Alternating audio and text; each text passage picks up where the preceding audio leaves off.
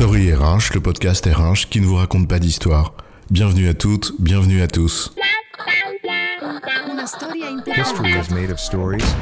Dans cet épisode, nous allons parler de confiance organisationnelle et ce qui peut la favoriser, particulièrement en période que l'on estime incertaine.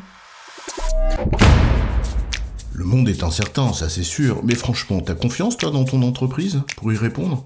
Les institutions, ta boîte, tout ça, de toute façon, ils sont tous pourris, ils mentent. Hop, hop, hop, hop, hop. Tu vas nous dire aussi qu'il y a un grand complot avec je ne sais quel docteur m'abuse qui tirerait discrètement les ficelles invisibles? Bon allez, on se calme. Néanmoins, la confiance organisationnelle en entreprise, c'est effectivement essentiel. Et les uns et les autres nous disent qu'elle serait en baisse. C'est donc une occasion de s'interroger sur ce qui peut la favoriser. Alors, pas de confiance sans constance du respect, c'est quoi l'histoire? La confiance organisationnelle, c'est la confiance que tu portes en l'institution entreprise. Cela peut certainement revêtir de nombreuses formes. En effet, c'est une résultante aussi complexe que fragile d'une infinité de facteurs. On va pas en faire ici ni à Prévert, ni se lancer dans une revue de littérature. Car au fond, notre conviction, c'est que globalement, elle se nourrit de deux grandes dimensions. Deux dimensions qui en constituent en effet des piliers essentiels. La première dimension, de la confiance organisationnelle, elle prend source dans la justesse des analyses que font et que communiquent les décideurs des situations auxquelles l'entreprise est confrontée. En gros, c'est le caractère plus ou moins vrai et sincère de leur lecture de ce qui légitime à la fois les orientations stratégiques qu'ils prennent et donc leur traduction opérationnelle, qui impacte le quotidien de celles et ceux qui travaillent. La seconde dimension, c'est le sentiment de justice, qui résulte de la manière dont ils traitent justement celles et ceux qui font vivre l'entreprise, et qui sont exposés au quotidien aux conséquences de leurs décisions. En fait, le premier pilier, il relève de la justesse de l'analyse. Il est donc par nature porteur de biais. Alors que le second relève de la justice, du moins du sentiment que l'on en a, donc il est porteur de subjectivité par nature. Et entre les deux peut s'installer une grande dissonance, celle où tu as l'impression qu'on t'a pipoté et qu'on t'a injustement traité. Et c'est la raison pour laquelle on invoque la notion d'authenticité, en d'autres termes, pour réduire les dissonances qui pourraient exister entre justesse et justice, il faut faire preuve d'authenticité, dit autrement, on comprend qu'on se trompe, pas qu'on te berne ou qu'on se moque de toi.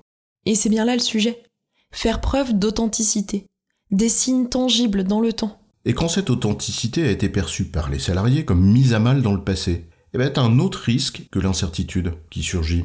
Quand certains décideurs ont par le passé exagérément brandi ce spectre de l'incertitude, alors que les temps étaient objectivement moins chaotiques, et qu'ils ont fait ça pour légitimer des transformations dont les collaborateurs ont subi les conséquences. Eh bien, ces décideurs-là, eh ben, il pourrait bien peiner à reconstruire la confiance pour affronter des moments qui sont plus brutaux.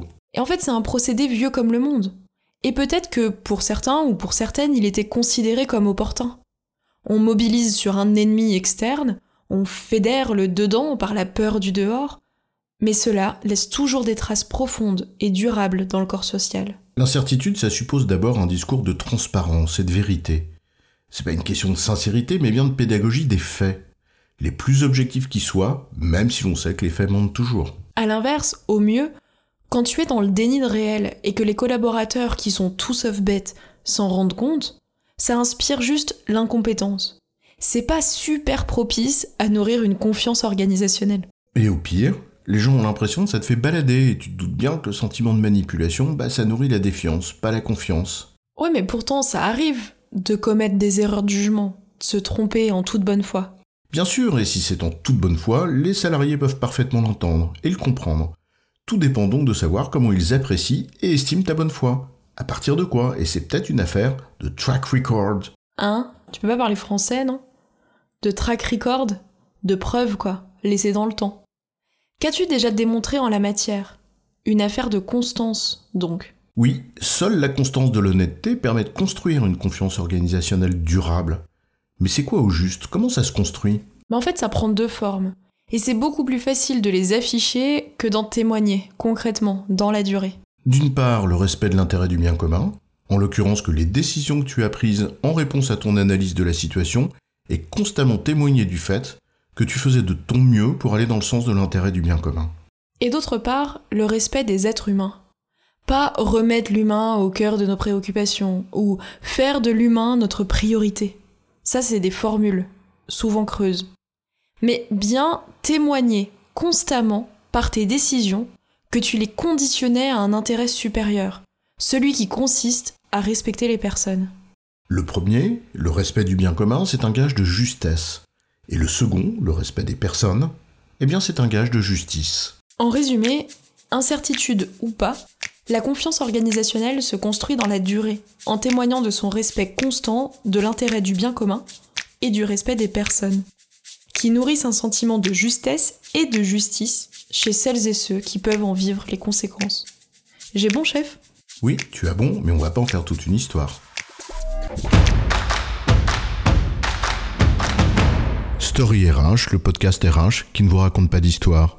Retrouvez tous les épisodes sur storyrh.fr.